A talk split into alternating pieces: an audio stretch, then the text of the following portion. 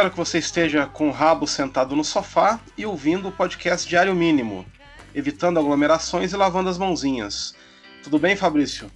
Tudo ótimo. Acabei de, de tomar um banho quente, tá meio frio em Goiânia, tô, tô confortável.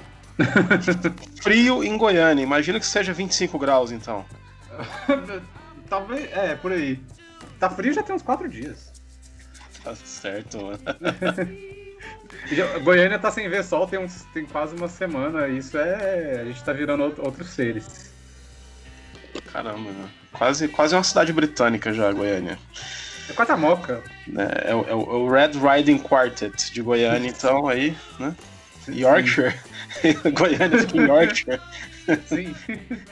É, porque se, as pessoas costumavam dizer que Anápolis é a, é a Manchester goiana, né? Tá mais para Leeds, então. A Leeds, Goiânia. Anápolis. Nossa, gente. Para, paralelos maravilhosos. Então, nesse, nesse sentido, eu moro perto do Big Ben, né? Que é a catedral aqui da, do centro. Não, mas é verdade. Você vai na Wikipedia, tem na, no, no, verbete lá no, no, no, texto sobre Anápolis, tá lá, a Manchester Goiana, entre aspas. Nossa, gente. No, no Wikipedia? É sério, eu juro pra você. Eu vou, ter que, eu vou ter que checar isso, meu Deus do céu. A Avenida Goiás ela é inspirada na Champs-Élysées, né? Porque a Praça Cívica ela, ela é inspirada na, na, na, praça lá, né? De Paris. Então, Goiânia é isso, né? Goiânia é a Europa que nunca aconteceu. Mas é a Europa católica, né? Porque se eu me lembro bem, o mapa urbano de Goiânia é a imagem de Nossa Senhora Aparecida, né? A, a praça e as três avenidas, né? A Araguaia, Goiás e a. É, Paranaíba. Tocantins. Tocantins, isso mesmo. Tocantins. A Paranaíba, a Paranaíba ela é o, o, a base do manto de Nossa Senhora. É. O cara estuda arquitetura para homenagear Nossa Senhora Aparecida, meu amigo. Né? Nietzsche, a... Nietzsche meteu a boca, foi pouco, rapaz. Verdade. Mas esse lance da Avenida Goiás ser inspirado na Champs-Élysées dá, dá, até para fazer um, um, uma coisa meio, meio acossado ali do Godard, só que em vez de New Herald Tribune, tá gritando ali o popular, o popular. Diário da manhã, diário da manhã. Jornal daqui. Tá Nossa, certo. Então, é, a gente mais uma vez vai conversar em freestyle, né? Como diria o outro, o que vier à cabeça. A gente separou alguns temas aqui para explorar durante o, o podcast, mas não, não teremos, como em vezes anteriores, um tema específico que vai tomar uhum. todo o, o, episódio, né? A gente vai conversar do que vier à cabeça dentro de uma listinha que a gente compôs aqui, né? É, sempre muito arriscado deixar o que vier à cabeça, mas para isso que a gente vive, né? É, né? Qualquer coisa, né? Foi um prazer. A primeira coisa da lista, Margin Call, um filme de 2011, escrito e dirigido pelo J.C. Chandor, que é um cineasta norte-americano jovem ainda, filho de um pai especulador da bolsa, investidor, na verdade, banqueiro de investimentos. Ficou vários anos dirigindo comerciais e estreou na direção com esse filme, né, o Margin Call, que é um filme sobre a, a quebra né, do, do, sistema financeiro nos anos de 2007 e 2008 ali, né, quando a, a, crise lá dos derivativos, a famosa, a famosa expressão, quando a água bateu na bunda, né, e se descobriu que boa uhum. parte daqueles fundos e daqueles títulos de investimento lá baseados em derivativos, que por sua vez eram baseados em empréstimos de hipotecas, né, de americanos, eram títulos podres, né, então o mercado é. acordou certa manhã de sonhos intranquilos, né, como o Gregor Samsa, e descobriu que aqueles títulos valiam quase nada ou menos que nada em alguns casos. E o filme, no caso. A crise, ele... do, crise do subprime. Exatamente. E o filme ele, ele, ele se fixa em um banco especificamente, onde um, um funcionário do banco lá, interpretado pelo Spock, né, pelo Zachary Quinton lá, é, ele, ele, saca né, que há um, um, problema de liquidez no banco e ele vai investigar, e esse problema de liquidez tem a ver justamente com esses títulos que não que não tem valor, né, que são títulos podres. Né? Então, boa parte da, da alavancagem que o banco fez nos últimos anos foi baseada em título podre, foi baseado em um papel né, que não tem valor, porque os empréstimos, né, no caso, esses títulos são feitos a partir de empréstimos feitos via hipotecas, né, os americanos hipotecavam as casas para emprestar dinheiro para continuar mantendo um certo padrão de vida. E os bancos pegavam essas, esses títulos de hipotecas e faziam né, pacotes de investimento e vendiam. Tipo assim, eles passavam a, a bola de, é, é como uma promessa de pagamento para o investidor, né? Ou essas pessoas aqui que estão aqui nesse, nesse pacote de investimento, elas, eu estou confiando que elas vão honrar as suas dívidas hipotecárias. Então você pode, né, vender, comprar esse título na bolsa que eles vão pagar. Só que logo se descobriu, né, logo assim, depois de uns 10 anos dessa brincadeira, se descobriu que boa parte daquelas pessoas estavam vivendo acima das suas possibilidades financeiras e esses títulos não seriam honrados. Ou seja, a pessoa que comprou esses títulos de, de, de subprime a um valor X, fatalmente teria uma perda gigantesca, na, na, na né? porque os títulos se é, ficariam desvalorizados porque aquelas hipotecas não seriam honradas. Então, quando vários bancos Isso, é... É, alavancaram é, dinheiro a partir desses títulos, né, a alavancagem já foi, para não dizer fraudulenta, ela já foi feita em cima de um alicerce que não existia, né? Então o banco, por exemplo, fechava lá um trimestre lá com um lucro lá de sei lá quantos, sei lá, 50 bilhões. Desses 50 bilhões aí, 40 eram de títulos podres, ou seja, na verdade era, era uma alavancagem fictícia, né? Era, era feita numa promessa que não seria cumprida, por assim dizer. E aí, dá no, esse no filme lá no Margin Call, o funcionário descobre isso, né? Percebe que a, a, a, a estrutura financeira do banco está alicerçada nesse, nesse castelo de areia e avisa né, os, os superiores e o próprio dono do banco. E o que, que eles fazem então? Durante metade de um dia, eles se livram dos títulos para perder o mínimo possível. Ou seja, aí sim é fraude, né?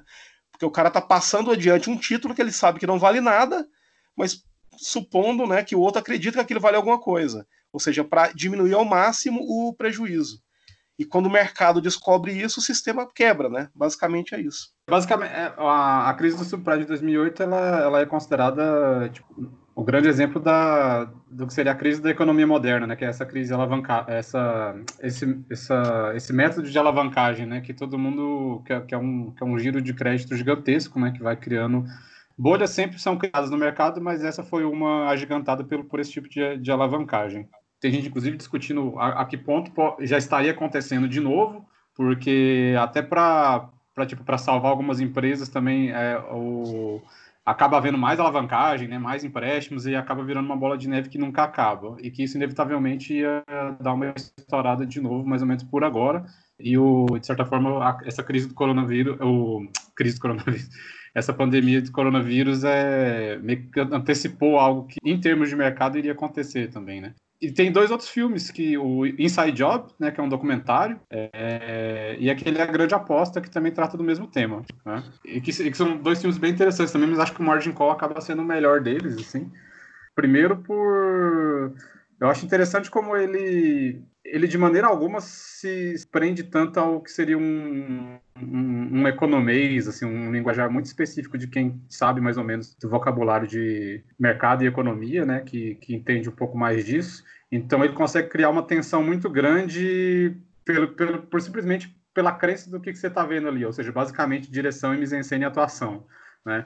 Então, tipo, ele não mostra gráfico, tem, tem eu lembro eu, eu vi tem dois dias, né? Mas tem, é, revi tem quando eles estão descobrindo ali que, que, que, vai dar merda, assim, é, que o personagem Stanley Tucci repassa, né, algumas informações lá pro Zachary Quinto, que, que ele começa a chamar é, os outros personagens para ver o que, que tá rolando e vai simplesmente subir na hierarquia da empresa. É, são eles olhando para tela de computadores, mas a gente nem vê o que, que eles estão olhando e eles vão simplesmente conversando entre eles. É quase é, é, é quase um, um diálogo de pensamento, assim, que não precisam expor tanto assim pra gente, né, que a gente con consegue entender a gravidade daquela situação. É, então, acho que o filme, ele, ele, basicamente cria essas tensões sem se basear tanto assim no, no que seria o tema dele, né? É, basicamente poderia ser qualquer tipo de crise né, é, financeira que aquela tensão estaria sendo construída ali. Eu acho isso massa. É, é, você citou A Grande Aposta, né, o The Big Short, que é um filme de 2015 do Adam McKay, que, eu, que também se é, é sobre a crise de 2008 também que eu, acho muito é. bom, porque só que a estrutura, a, a maneira como a grande aposta aborda a, o mesmo tema, é, é, ele vai na outra direção, né? Se o margin call ele é estruturado como você falou, né? A, você entende pelas conversas entre os personagens, mas sem qualquer didatismo, né? Você vai se inteirando porque você já tem um conhecimento prévio do que foi aquela crise, mínimo que seja, mas você sabe do que, que o filme é, o que, que o filme está abordando e pela maneira como a narrativa é construída, você vai entendendo, né? Inclusive tem o personagem do Jeremy Irons, que é o dono do banco. O Jeremy Irons vai para a reunião lá com os funcionários e ele chega, ele vira pro, pro, pro personagem lá do Zachary Quinto e fala, né? Me, me explica o que está acontecendo como se eu fosse um Cocker Spaniel, né? Então ele faz o papel desse. De anos. Exato, ele faz o papel desse espectador que talvez não entenda muito bem o, qual que é o problema, de onde surgiu a crise, mas ele permite que um outro personagem explique, né? Mas é, é um recurso é, dramatúrgico, né? De roteiro muito interessante por isso. Porque é um didatismo, mas muito bem disfarçado, né? Porque deixa eu explicar para você que ainda não entendeu o que está acontecendo aqui, mas é ele está falando com outro personagem. Já a grande aposta, eu curto muito a grande aposta também. Eu gosto também mas ele, ele, ele, já, ele já aborda diretamente. Os personagens já falam para a câmera já tem gráficos, já tem exemplos muito didáticos né, do, do, do que, que é essa crise de, de, de liquidez, e ele vai em outra direção, mas também funciona, né? Só para frisar que não existe. Não é que a maneira como a, o margin call é estruturado é a única possível, né? O, a grande aposta também é muito bom, muito engraçado, inclusive, mas ele aposta descaradamente no didatismo, né? Ele fala é como se do princípio ao fim fosse um filme feito, né, para explicar assim, em miúdos mesmo, da maneira mais didática possível, que foi a crise. E eu gosto muito é também o... do, do segundo Wall Street, que também é sobre a crise de 2008, né? Ah, sim, é verdade. Pô, eu não vi. Eu, eu acho o, o primeiro Wall Street é de 1987. Ele não, não lida diretamente com uma crise de liquidez, mas com o mercado financeiro, né? Da maneira como o mercado financeiro funciona a partir de dois personagens, né? Um interpretado pelo Charlie Sheen e o outro pelo Michael Douglas, né, no papel do que é o Gordon Gekko, né, o, um banqueiro de investimento, que inclusive o, o, Douglas ganhou o Oscar, né, por esse papel. Sim. Ele, ele basicamente ele mostra como o mercado financeiro funciona e tudo, e, e, também mostra quando eles atravessam, né, cruzam a linha, por assim dizer, quando eles é, lidam com coisas que já não são lícitas, tanto é que o, o, o personagem do Michael Douglas se ferra no final do filme, aqui vai o spoiler, o primeiro do dia. E já o segundo Wall Street, ele foi lançado, salvo engano, em 2010 ou 2011, e ele começa justamente com a saída da cadeia do, do, do personagem do Michael Douglas, e ele vai para esse mercado financeiro já transformado por esse novo tipo de investimento. Inclusive, uma das melhores falas do filme é o, o personagem do Michael Douglas dizendo, né? O Gordon dizendo que ah, eu fui preso por uma coisa que hoje não só é legal, como é a única maneira de você ganhar dinheiro no mercado. Ele fala, eu não lembro bem as palavras que ele usa, né? Mas é basicamente isso que ele diz. E, e, é, ou de ganhar, dinheiro, de ganhar dinheiro rápido, né? A questão do desenvolvimento mais rápido, né? Que realmente, de fato, funciona se todo mundo é, pagar e todo mundo honrar tudo que tem, né? Mas é complicado. É, e, e, você falou da, da pandemia, né? A, entre aspas, vantagem da pandemia é que quando você tem uma crise dessa magnitude, uma pandemia, uma guerra, ou o que seja, todo investidor sai em busca de liquidez. Então eles, eles se livram desse tipo de investimento, que é muito incerto, né? Derivativo é muito lucrativo, mas muito incerto, uhum. e buscam o título da dívida pública, né? De, que são coisas em tese mais é, tranquilas de se especular, em comparação, né? Relativamente falando. Ou então, volta para tesouro, né? Exatamente. Ao, ao buscar esse tipo de investimento, eles já estão buscando liquidez. Então, ao fazer isso, eles já estão corrigindo, por assim dizer, uma rota de colisão né, do, do, do que o mercado estava seguindo de novo, como antes de 2008. Então, na verdade, a pandemia, por pior que seja, por, por maior que seja a crise é, financeira que ela vai causar, a recessão que ela vai causar, em termos de mercado financeiro, ela, ela ajudou a corrigir um problema que já estava se montando outra vez, né? já estava começando a reaparecer. Isso é curioso, né? Porque mais uns dois, três, quatro anos, fatalmente teríamos algo parecido com 2008. É. Caso houvesse algum problema. Esse, esse, caminho, esse caminho de mercado, assim, se você pega historicamente, principalmente lá a bolsa americana, né, a S&P 500 e tal, é, mas também a Ibovespa aqui, que é mais volátil, até por ter menos investidores, é, e, ter, e, ter, menos tempo também, a, a, a e, e, ser um, e ser um país menos estável, né, o Brasil, em comparação com os Estados Unidos, ter menos empresas também, mas é, é cíclico, né? O Jeremy Irons também fala isso lá, lá no, perto do final, né? Ele menciona todas as grandes crises, né? Absolutamente todas as grandes crises. Então, se você pega um gráfico assim, você vai ver sempre ali o fundo, né? As quedas e depois volta a subir, as quedas e volta a subir, assim. Nunca, nunca dá para se prever o período entre elas. Recentemente, é, as últimas crises vinham ali trabalhando mais ou menos no intervalo ali de a cada 10, 12 anos, né? Por isso que a galera já começava a, a pressentir que isso poderia vir logo, assim, mas ninguém nunca sabe. Mas isso é sempre natural, né? Porque a coisa vai tão para cima que em algum momento ela cai. Aí depois volta, como, como dizem aí, né? É um ditado comum, né? No, no, mundo de mercado, de investimento, tipo assim, a, a, a, bolsa, a bolsa ela sobe caindo, né? Então sempre vai ter quedas bruscas que ninguém nunca sabe exatamente quando que vai cair, mas ela sempre tem, né? Esses fundos que, que, que vão ocorrer naturalmente, vão fazer esse tipo de correção, como você colocou, né? É, e aí a, a pandemia antecipou isso em alguns anos, né? Aparentemente. Sim, e o, o J.C. Chandor, né, é, ele tem desenvolvido uma carreira interessante como diretor, depois do Margin Call, ele dirigiu O Ano Mais Violento. É, acho que você falou que você não curtiu muito esse, Fabrício. Na época eu achei. Eu gosto das atuações. É... É... Assim, eu acho que ele filmou muito bem, mas o filme não me pegou, assim, mas é, é algo para se voltar a ele, né? Eu gosto mais do outro que ele fez, do, do Robert Redford, é, até, até o fim, né? Eu acho que é o nome. Isso. Que ele... Eu não sei se ele fez para Netflix ou. Cara, eu acho que não. Acho, acho, que é, acho que é pré essas produções de Netflix, né? Acho que o dele de Netflix é esse agora, Três Fronteiras, não é isso? Com Ben Affleck, né? É, que eu, que eu nem, a gente descobriu recentemente, né? Que ele tinha feito. Isso.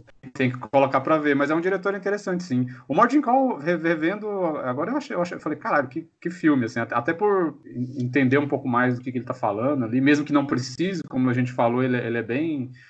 Ele é bem tranquilo de se ver, assim. é, é Acho que o, o, grande, enquanto a grande aposta tenta dar um panorama, assim, de certa forma, né? é, mas também explicando um nível até mais técnico, mas com, com, com chaves de humor.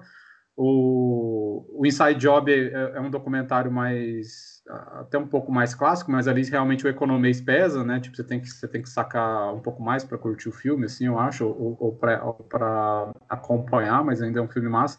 Mas o Margin Call tem essa. Tem um lance interessante do filme, que eu acho que é como eles vão subindo. É, é, a, a, tensão vai aumentando e, e, e, claro, naturalmente eles vão subindo de andar, né? Até. Acaba sendo um filme. Tem, tem, várias cenas deles olhando a cidade, né? Do ponto do, do alto, assim, do prédio. Tem, tem, tem esse acho que o, o, filme não, não, não, busca essa metáfora, mas eu acho que ela ronda de alguma forma e, e, que acaba sendo um pouco também metáfora do mercado, né? A gente vê até esses documentários meio, meio tradicionais demais, que sempre tem é, é, planos dos prédios, né? Que acaba sendo um, um, sinônimo de, de, desenvolvimento e riqueza, né, naturalmente, mas são planos muito bem utilizados, inclusive na, na abertura do Succession. Gente... Então, é essa, essa coisa de estar ali de cima, né, observando o mundo, e tem uma fala também de um cara que fala, o Zachary Quinto, né, quando ele descobre que ele está indo, acho que ele está de carro em algum momento, indo, indo buscar, acho que atrás do personagem do Teletubbies, ele comenta com o colega dele, né, ah, essas pessoas é, não têm a menor ideia do que, que vai acontecer com elas amanhã, né? Tipo, que a economia vai dar uma balada. Então tem, tem essa coisa de uma visão de cima, né? E bom também que o Jeremy Irons, a fala dele fala assim, você acha, você acha que eu cheguei aqui sendo inteligente? Porque o, o, o, Zachary Quinto, lá, o personagem dele, ele é, como é que é? Quando ele fala, ele é formado em, ele é, como é que é? Rock Scientist, né? Que o cara resume lá, o que ele fala a tese dele lá, super complicada de engenharia de foguetes. Ele vai, então você é um cientista de foguetes. Aí ele é. Por dinheiro, ele fala, é. Aqui é mais, aqui é mais, o dinheiro aqui é muito mais atrativo. Né? O, o cara, o cara é engenheiro aeronáutico que vai para o mercado lá analisar fundos de ações. Eu falei do, do Wall Street, né? Da, da, do segundo Wall Street. Eu, eu, eu, a única coisa que eu não gosto no filme é que ele tem o. No terço final, ele apela lá para um melodrama familiar idiota lá. Mas a, os dois terços iniciais dele, né? É, que lidam exatamente com a crise de 2008 são muito bons também porque eles mostram, em um, certo momento, a crise já do, de um outro ponto de vista que seriam desses banqueiros aí, né? Então tem uma cena muito boa no filme de uma reunião com os donos de, dos grandes, maiores fundos e bancos de investimento, com representantes do governo. Eles estão discutindo como fazer para, na verdade, para o governo dar um aporte financeiro para salvar o que puder salvar ali, né? Alguns serão sacrificados, mas outros serão salvos, entre aspas, né? Para evitar ao máximo a perda maciça de empregos, né? E também para evitar ao máximo a, a, a, completa perda de liquidez da economia, né? Para que as pessoas, como alguém diz no margin call, por exemplo, a certa altura, que podia acontecer de alguém ir no, no caixa eletrônico e o caixa eletrônico cuspir mais dinheiro, né? Que o dinheiro ia sumir, basicamente. Uhum. E, assim, e, então, no, no, Wall Street tem uma cena muito boa lá, justamente disso, né? Que é algo que nem o margin call nem a grande aposta é, descreve com, tanta, com, tantos detalhes, que é exatamente como foi essa, essa, essa negociação entre os banqueiros e o governo americano, né, o, o, o presidente do Tesouro e do Fed lá, para contornar com o mínimo possível de perdas a crise, né? Tava falando do Zachary Quinto lá, que é o gêniozinho, né? Ele fala, ele acaba de explicar e ele termina falando assim: é, é, são, são, só são, são só números. A única coisa que muda é o contexto. Né? Ele fala alguma coisa nesse sentido, assim, tipo a, a lógica é a mesma, seja na, na engenharia aeronáutica ou aqui. Né? É, aí eu lembrei da gente conversando do, do futebol moderno, né? Da, que, que é tudo baseado em números, tipo igual lá no Moneyball. Sim. Do que a gente tava um dia jogando FIFA, que a gente falou, não, mas esse cara aqui ele precisa estar no meu time porque ele cobra lateral como nenhum outro. é tudo uma questão de acertar exatamente o que você precisa. Não, mas é, pra você ter uma ideia, o, o Liverpool tem um treinador só de laterais, né? Klopp contratou lá um assistente técnico para só treinar é, laterais. E... Tá certo. Você tem que e... cobrir todas as posições. Você tem que diver diversificar sua carteira, como diria.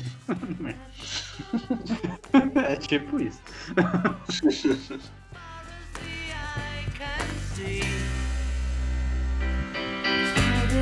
feel to be one of the beautiful.